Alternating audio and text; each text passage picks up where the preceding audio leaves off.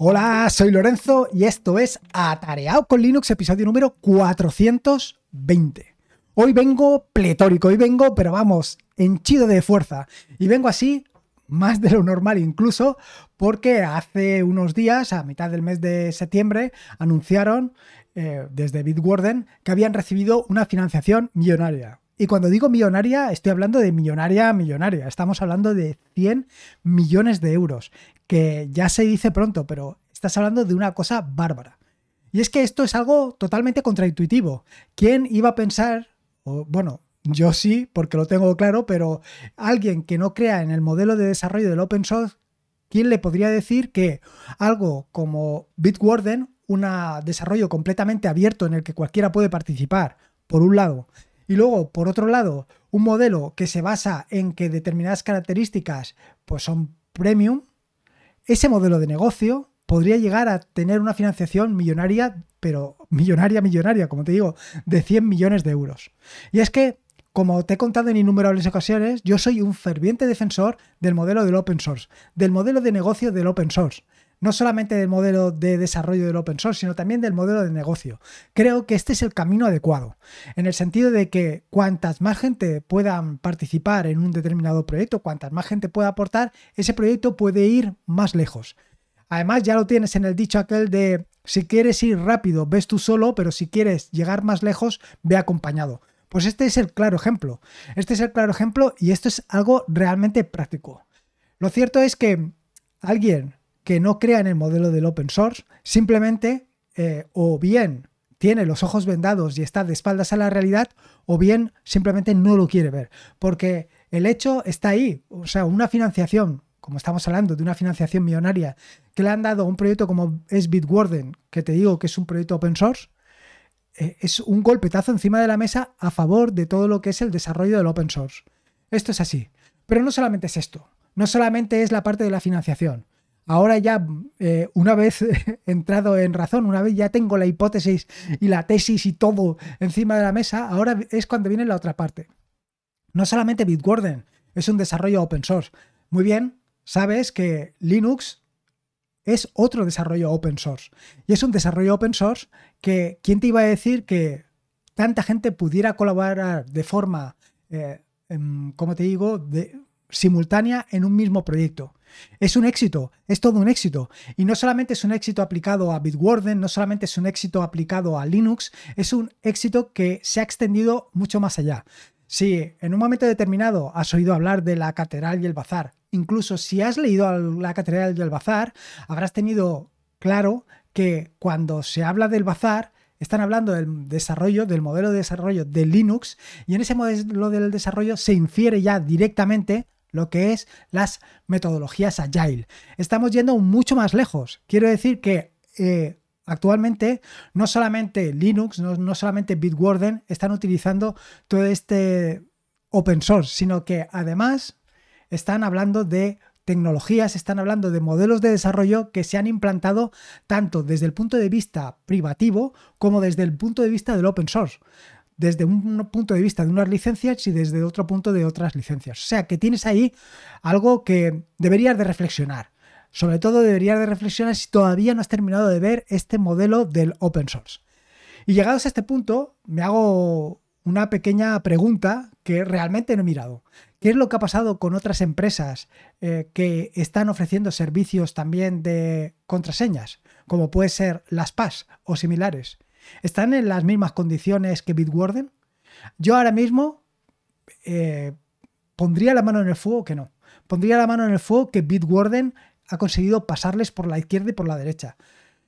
No lo sé, ¿eh? esto a lo mejor es más eh, la euforia que me ha traído hasta aquí que la realidad. Pero lo cierto es que es así, que este tipo de desarrollo, este tipo de soluciones todo lo que se refiere al open source, tanto desde el punto de vista técnico como desde el punto de vista del modelo económico, creo que eh, se están implantando, se están consolidando y van a llegar mucho más lejos de lo que te puedas pensar. Y vamos directos al episodio del podcast, que lo cierto es que me he lanzado aquí y le he dedicado casi cinco minutos a hablarte sobre el open source, eh, Bitwarden y Pero vamos un poco más allá. Sobre el tema de la financiación de Bitwarden y todo lo que he estado eh, comentando anteriormente. Ya he comentado en más de una ocasión que soy un ferviente defensor de Bitwarden. Lo cierto es que desde que cambié eh, las herramientas que estaba utilizando hasta el momento, como podía ser KeePass, etcétera, etcétera, y me pasé a Bitwarden, he notado muchas ventajas. He notado una mayor fluidez y no solamente he notado una mayor fluidez en mi desarrollo personal y en la gestión de las contraseñas, sino que me encuentro mucho más cómodo. Me encuentro mucho más cómodo tanto en lo que se refiere al escritorio como en lo que se refiere al móvil. Actualmente utilizo Bitwarden de manera masiva tanto en un sitio como en el otro.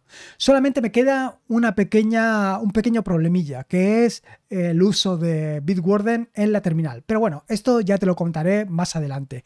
Y esto viene un poco relacionado con mis dot files. Y es que, como bien sabes, yo todos mis archivos de configuración están subidos en repositorios de GitHub. Cualquiera, tú, si quieres, en un momento determinado puedes acceder a mis eh, dot files y utilizarlos. Y en mis dos files, en algún dot file, es posible que encuentres alguna cosa extraña que se haga referencia a una contraseña. Lo cierto es que utilizo plantillas, no utilizo, eh, en esos casos no subo directamente la contraseña en el file directamente a GitHub, sería una verdadera locura aunque ya te puedo decir que en alguna ocasión me ha pasado y he tenido que calentarme la cabeza muy mucho para poder eliminar esos archivos de los repositorios. Pero bueno, sea como fuere, lo que hago es subir plantillas. Subir plantillas que cuando las instalo en mi equipo se reemplaza esa plantilla por los correspondientes contraseñas. Y lo cierto es que lo que quiero hacer es esto, hacerlo directamente con Bitwarden. Con Bitwarden o con lo que sea pero quiero hacerlo, o sea, quiero decir con Bitwarden o con Warden, que te contaré más adelante. Pero lo quiero hacer porque me encuentro tan sumamente cómodo con esto que es algo que necesito, es algo que imperiosamente tengo que materializar.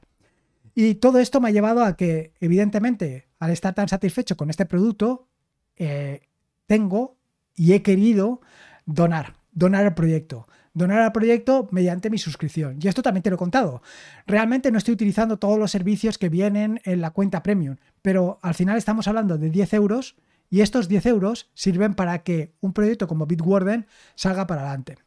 Y no salga para adelante solamente porque me, me parezca un proyecto fantástico, sino salgan para adelante porque realmente son útiles. Al final puedes pensar que eh, simplemente estás utilizando 10 contraseñas o 12 contraseñas, que no utilizas más. Pero lo cierto es que no, que cada vez con el tema de Internet, cada vez con el tema de las suscripciones, cada vez con el tema de la cantidad de servicios a los que tienes acceso, has tenido que ir generando cada vez más usuarios y cada vez más contraseñas. O incluso si estás utilizando el mismo usuario, pues estás utilizando diferentes contraseñas. Pero lo cierto es que es muy probable que no te hayas dado cuenta y por el devenir de las cosas, la realidad sea que tengas un mismo usuario y que para distintas cuentas tengas la misma contraseña. O incluso hayas hecho pequeñas modificaciones. O incluso tengas la típica contraseña que puedes encontrar hasta en las tapitas del Danone. O incluso vayas cambiando eh, la contraseña añadiéndole determinados prefijos. Te tengo que decir que eso no funciona. Y no funciona porque eh, lo capturan. De hecho, en uh, Bitwarden existen determinadas herramientas que te pueden o te permiten saber si una de tus contraseñas está comprometida. Y en más de una ocasión me he encontrado a que una pareja usuario-contraseña de las que yo utilizo están comprometidas. Y me ha tocado cambiarla en tantos servicios como tenía dado de alta, porque tenía el mismo usuario y la misma contraseña en distintos sitios. Y esto es pecado. Esto es vamos, un suspenso, un suspenso directo. Esto es, vamos, de primero de contraseñas. Esto tendrás que solucionarlo de inmediato. Así que mi recomendación, que utilices un gestor de contraseñas, ya sea Bitwarden o el que tú quieras, pero utiliza un, gestor de contraseñas. Al igual que he insistido en varias ocasiones acerca de las copias de seguridad, también te tengo que insistir en este aspecto. Utiliza un gestor de contraseñas, porque tarde o temprano esto de apuntarlo en la servilleta va a dejar de funcionar. Ya verás.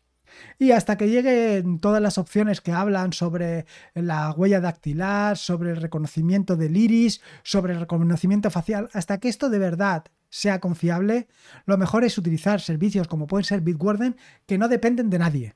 No dependen de eh, Firefox, no dependen de Mozilla, no dependen de Chrome, no dependen de Google, no dependen de LastPass, no dependen, solamente dependen de Bitwarden. Eso sí, pero no dependen de una compañía de terceros, como puede ser Apple o como puede ser Google, cuyo objetivo principal o cuyo cometido principal no es la gestión de tus contraseñas, sino es otro tipo de cosas, con lo cual es mejor confiar en quien se dedica única y exclusivamente a gestionar tus contraseñas. Bueno, llegados a este punto, eh, te estarás preguntando, ostras, 100 millones de euros, pero ¿qué van a hacer con 100 millones de euros? ¿Que se van a comprar un coche cada uno? No, hombre, no. No pienses eso. La realidad es que he estado leyendo con detalle lo que habla en el blog de Bitwarden acerca de esta financiación eh, exagerada que han recibido y me ha llevado una grata sorpresa, por lo menos a priori y por lo menos es lo que, eh, como te diría yo, las intenciones que tienen. Las intenciones que tienen es mantener el servicio exactamente igual que está. Mantener el servicio eh, exactamente igual que está en todos sus aspectos tanto en lo que están dando a los clientes, ya sea desde un punto de vista eh, gratuito como desde un punto de vista mm, premium, es decir, van a seguir ofreciéndote exactamente lo mismo. O sea, si tú eh, tienes la cuenta gratuita, pues vas a tener todos los servicios que tienes en la cuenta gratuita a pesar de esos 100 millones de dólares. Y no solamente esto, sino que si tienes una cuenta premium, exactamente igual. De la misma manera, todo lo que es el modelo de negocio pues va a continuar exactamente igual que está. Porque como te decía en la introducción del podcast, lo cierto, lo cierto es que es una confirmación clara de que el modelo de negocio que ha aplicado Bitwarden es un, negocio, un modelo de negocio que funciona y que funciona bien. Y que el desarrollo tal y como lo están haciendo es un desarrollo que ha ganado eh, adeptos. Y ha ganado adeptos y ha ganado financiación básicamente por lo que te he dicho anteriormente. Porque ciertamente ves claramente, ves encima de la mesa, ves lo que están haciendo. Tú simplemente, si tienes un poco de conocimiento de desarrollo de código, puedes echar una mirada al desarrollo que han hecho y puedes ver qué es lo que hay. Y así se vende. Es decir, si tú cuentas, por ejemplo, tú eres, eh, no sé, fotógrafo, ¿qué es lo que haces en tu portfolio? Mostrar fotografías de tus trabajos. En un desarrollo de software, como puede ser el desarrollo de Bitwarden, ¿cómo puedes enseñar, cómo puedes demostrar que estás haciendo un gran trabajo? Enseñando tus tripas, enseñando las tripas de tu código. En fin, que ya me estoy emocionando, ya me estoy emocionando otra vez. Lo cierto es que estas dos razones ya son suficientes y entonces si vas a mantener o Bitwarden va a mantener claramente su servicio exactamente igual que está, ¿dónde van a invertir todo esto? ¿Dónde van a invertir esos 100 millones? Pues básicamente en acelerar el modelo de negocio, en que todas las nuevas características, todas las nuevas implementaciones se hagan de manera más rápida, que lleguen de forma más rápida al usuario, tanto al usuario eh, de las cuentas gratuitas como de las cuentas premium. Así, algunas de las novedades que ya te puedo decir, básicamente te voy a contar una, es Fastmail. Fastmail es un uh, servicio de relay de correo electrónico, que ahora te explicaré exactamente lo que es. Se trata de, eh, bueno, Fastmail lo han incorporado ahora en la versión de septiembre y es un generador de nombres de usuario y admite la creación de alias de correo electrónico utilizando Fastmail, lo que se une a los otros servicios que ya tenían anteriormente, que son Simple Login, eh, Anon ADI y Firefox Relay. Cualquiera de estos tres ahora tiene una compañía adicional que es Fastmail. Yo en mi caso estoy utilizando actualmente Firefox Relay y estoy utilizando Firefox Relay en la versión gratuita porque lo estoy probando.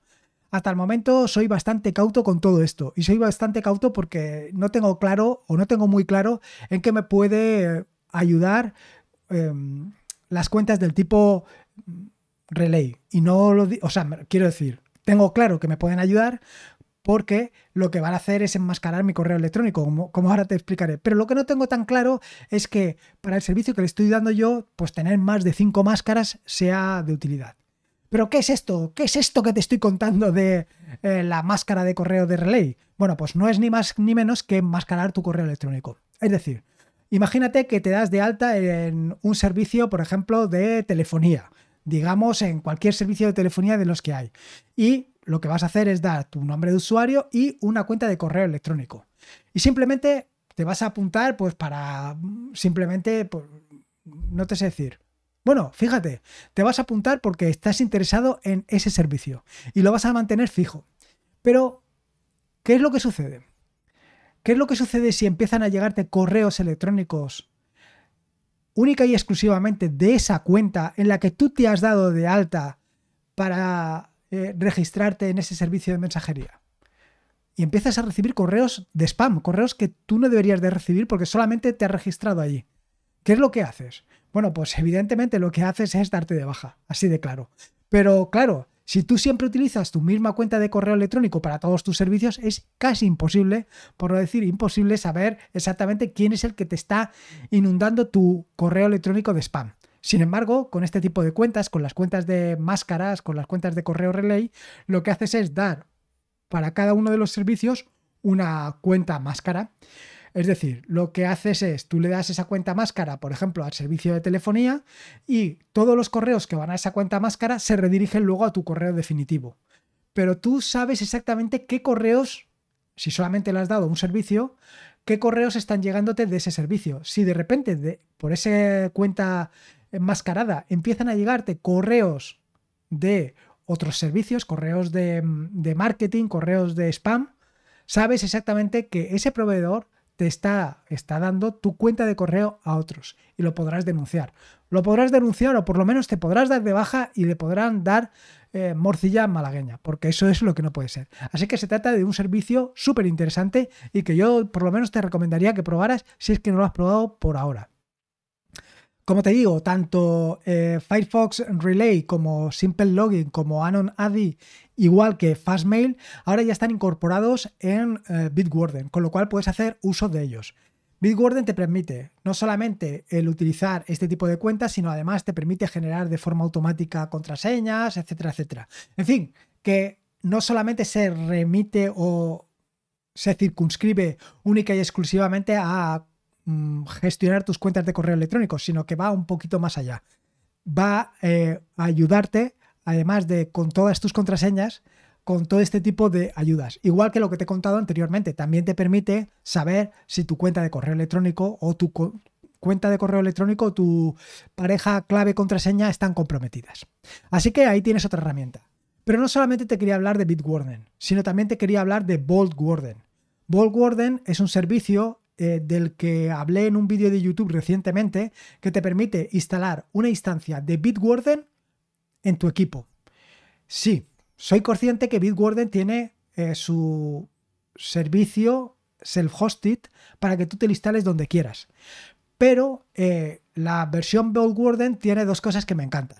Por un, por un, lado tiene que es una implementación directa de Bitwarden, como, que como ya te he dicho, a mí me viene fantástico. Y por otro lado, tiene el otro cariño que actualmente tiene partido mi corazón, que es Rust. Así que se trata de un servicio que está, tiene las dos características fundamentales. Con lo cual, eh, tiene las ventajas de Rust. Y la ventaja de Rust, además de que consume muy poco, es un servicio que consume muy poco, ya te digo, eh, la ventaja, pues ya, sabes todas las ventajas que trae consigo Rust.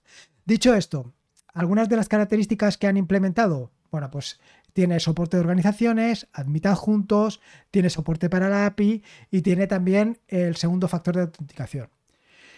Como te digo, hace unos días publiqué un vídeo de YouTube contándote exactamente cómo podías instalar Warden en tu servicio, eh, tanto utilizando eh, Traffic como utilizando Caddy, o sea que lo tienes ahí perfectamente explicado. Y llegados a este punto te estarás preguntando, ostras, pero ¿para qué quieres Warden si ya tienes Warden? Y además estás donando a Bitwarden. Em, esto es un poco contraintuitivo. Bueno, pues esto es muy sencillo. Como te decía prácticamente al inicio del podcast, tengo un problema. Y ese problema se refiere a mis dos files y mi gestión de contraseñas en mi equipo personal. Quiero decir, en mi equipo personal, donde hago yo los desarrollos y donde tengo pues el funcionamiento normal. Y esto es porque no puedo utilizar las contraseñas de em, Bitwarden. ¿No? ¿No puedo utilizarlas? No, pues no, no puedo utilizarlas. Y no puedo utilizarlas porque tengo implementado el segundo factor de autenticación. Evidentemente esto es de cajón.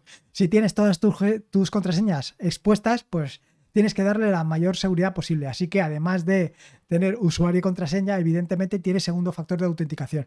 Y esto hasta el momento no he conseguido hacerlo funcionar con la terminal, que es básicamente donde quería utilizarlo. Entonces, en este sentido, lo que he hecho ha sido pues levantar una instancia, una instancia de Vault Warden única y exclusivamente para gestionar todas esas contraseñas. Esas contraseñas que utilizo tanto en los scripts que tengo implementados y que subo a mis dot files, que evidentemente no van con la contraseña como te he contado anteriormente, sino que es una plantilla, como con el resto de servicios que utilizo directamente desde la terminal, sin pasar por casilla de salida y sin cobrar las 20.000.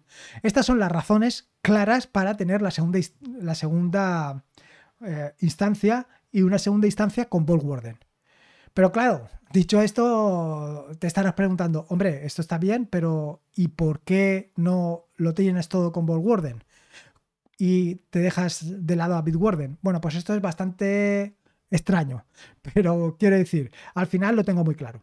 La primera razón es porque confío claramente en Bitwarden, creo que es un proyecto muy interesante y creo que es un proyecto al que yo tengo que darle el apoyo. Y darle el apoyo es pues básicamente esa suscripción anual, que son 10 euros al año, y que me permiten estar tranquilo y saber perfectamente que mis contraseñas están a buen recaudo.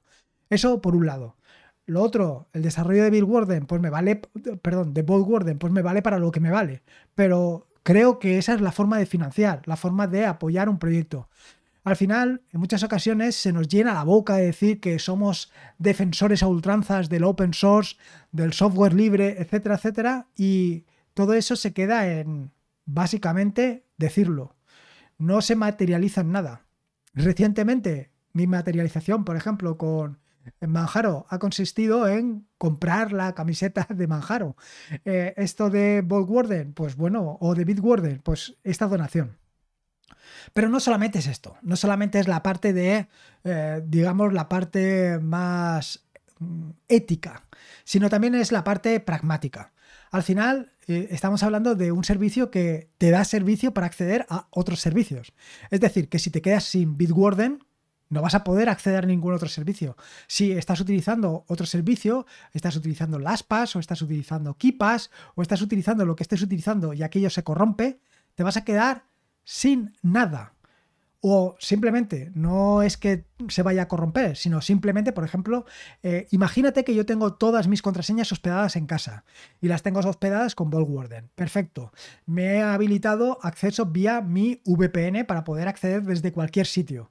Y de una manera segura, porque como sabes, a través de la VPN es mucho más complicado y mucho más seguro, a la par. Bueno, hasta ahí más o menos lo tenemos claro.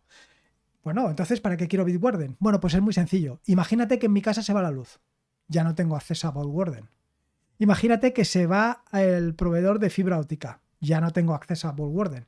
Imagínate que por cualquier razón eh, se para mi NAS o mi VPS, o perdón, mi, em, chisme este, mi Raspberry o cualquiera de estas. Ya me quedo sin mi Warden. Con lo cual son todo problemas. De hecho, eh, hace unos días básicamente el fin de semana, el domingo el proveedor de, mm, Internet cortó el suministro de Internet por un problema ajeno y estuvo domingo y lunes. De hecho, el lunes no subí ningún vídeo a YouTube precisamente por esto. No hay ningún problema, porque Pepefon, que es el proveedor de correo de fibra óptica que tengo en casa, me dio 20 gigas para eh, funcionar. 20 gigas por día en el que he estado con el servicio suspendido. Ya, eso es fantástico. Pero ¿y si no estoy en casa, qué? Me he quedado sin nada. Con lo cual, la solución está clara. Alguien que se encargue de esto. Alguien que se encargue de gestionar todo esto. Así que nada, esta es la razón para utilizar Bitwarden para utilizar Warden y la razón de peso para apoyar el open source, para apoyar este modelo, tanto ético como de negocio, para apoyar esta solución, porque yo creo que es la solución definitiva. En fin, una vez te he contado todo esto y antes de despedirme te tengo que dar dos noticias aproximadas. Bueno, si estás en el grupo de Telegram de Atareao, ya la sabes, una por lo menos, que es que el bot de preguntas y respuestas ya está funcionando, ya está implementado. Lo he implementado utilizando Rust. Como base de datos estoy utilizando eh, SQLite para guardar todos los datos. Pero he hecho algunos cambios y algunos cambios que han sido en tiempo real y utilizando eh, beta testing en tiempo real. Es decir, los que estáis ahí en el grupo de Telegram, pues habéis podido ir colaborando poco a poco en las cosas que se han ido implementando. Lo habéis visto crecer y desarrollarse y modificar aquellas cosas que pues no considerabais adecuadas. Por ejemplo, una de las cosas con las que había partido es utilizar comandos para añadir eh, las preguntas, para añadir las ideas y para añadir los comentarios a los distintos podcasts. Fantástico. Yo lo había hecho con comandos, pero la idea no era buena porque al final despistaba, despistaba más que ayudaba. Porque cuando pulsas el barra comando lo que viene a suceder es que se ejecuta sin nada y esto pues no ayuda en absolutamente nada. ¿Qué es lo que he hecho con la ayuda del beta testing en tiempo real? Ha sido reemplazar los comandos por simplemente etiquetas, es decir, almohadilla, idea, todo junto, almohadilla, comentario, seguido del número del podcast y almohadilla, em, pregunta, todo junto también. Estas tres opciones lo que hacen es, por un lado, cuando encuentra una almohadilla idea, eh, seguido de un texto, guarda ese seguido del texto o, dentro del texto, vaya, no hace falta que esté claramente. Es decir, puedes decir, oye, tengo una idea y donde pones almohadilla idea, que puede ser esta. Bueno, pues todo eso se guarda directamente en la base de datos. Y además, eh, el bot te contesta dándote las gracias por la idea. Igual pasa con las sugerencias, perdón, con las sugerencias, con las preguntas, que puedes poner el almohadilla pregunta donde tú quieras. Eso sí, tiene que ser almohadilla pregunta todo junto y en minúscula. Esto un poquito de colaboración. Y luego el de comentario sí que es un poco más complejo en el sentido de que tiene que ser almohadilla comentario y el número del eh, episodio del podcast. Para aquello de eh, que esté mm, todo junto. ¿vale? Ir directamente al grano. Dicho esto, hay algunos cambios que tengo que todavía implementar. La primera es que si pones eh, dos de estos conceptos, lo que, va a ser, lo que va a hacer es añadirlo en la base de datos las dos cosas. Y esto pues no está muy bien. Este es un primer cambio que hay que hacer. El segundo cambio que quiero hacer y que todavía estoy dándole vueltas es la opción de que, em, ¿cómo te diría yo? De que tenga en cuenta eh, que sea en mayúsculas, que sea es decir, que sea eh, case, o sea, que no sea case sensitive, que no tenga en cuenta eh, las mayúsculas, minúsculas, etcétera, etcétera. Esto me lo estoy planteando. Y lo que sí que es imprescindible es que esté integrado con la página web, es decir, que tanto las preguntas, perdón, tanto las, exacto, las preguntas como las ideas también las puedes poner directamente desde la página web. Es decir, que si en la página falta por integrar, esto es cierto, eh, que sea tareao.es barra pregunta y ahí va a aparecer un formulario donde escribas lo que tengas que escribir. Esto todavía no está habilitado, igual que el barra idea, es decir, atareao.es barra idea. Esto tampoco está integrado, pero el objetivo es que estas dos lo que hagan es que hagas lo que hagas vaya directamente a la base de datos y de esta manera quede todo guardado. Así que esto lo tengo ahí medio medio. Luego también me falta añadir eh, más etiquetas, o estoy pensando en añadir más etiquetas para más cosas. Pero por ahora yo creo que el barra, o sea, el almohadilla idea y almohadilla eh, pregunta van a ir directas a la página web para que haya mayor interacción por todas partes. Para que esto de que mm, no tengas excusa para dar tu idea, opinión o lo que sea, pues no sea más difícil. No puedes decirme, es que es muy difícil, es muy difícil. No, ya no es tan difícil. Un pasito más. Porque como te digo, el feedback la retroalimentación es oro puro y es necesario, lo necesito, lo necesito como el vivir. Necesito, pues para los capítulos de preguntas y respuestas, estas preguntas, porque sin ellas va a ser prácticamente imposible que se hagan. Y como te digo, uno de los objetivos de eh, esta nueva temporada es precisamente aumentar la interacción entre tú y yo, aumentarla hasta límites insospechados, llegar al máximo y para ello, cuantas más opciones tengas, mejor que mejor. Y poco más, que veo que me estoy emocionando y me voy a salir yo solo. Así que nada, espero que te haya gustado este episodio del podcast, espero que tengas muy claro y muy dentro de ti todo lo que tiene que ver con el open source y sobre todo con todo esto de Bitwarden. Y como bien sabes y te digo siempre, eh, si puedes una valoración positiva, ya sea en Apple Podcast, ya sea en Evox, ya sea en Spotify dándole 5 o 6 estrellas, vaya, es más que bienvenido. Recordate que este es un podcast de la red de podcast de sospechosos habituales, donde puedes encontrar fantásticos y maravillosos podcasts. Puedes suscribirte a la red de podcast de sospechosos habituales en fitpress.me barra sospechosos habituales. Y por último, y como te digo siempre, Acuérdate que la vida son dos días y uno ya ha pasado, así que disfruta como si no hubiera mañana y si puede ser con Linux, Bitwarden y el open source, mejor que mejor. Un saludo y nos escuchamos el próximo lunes. Hasta luego. Adiós.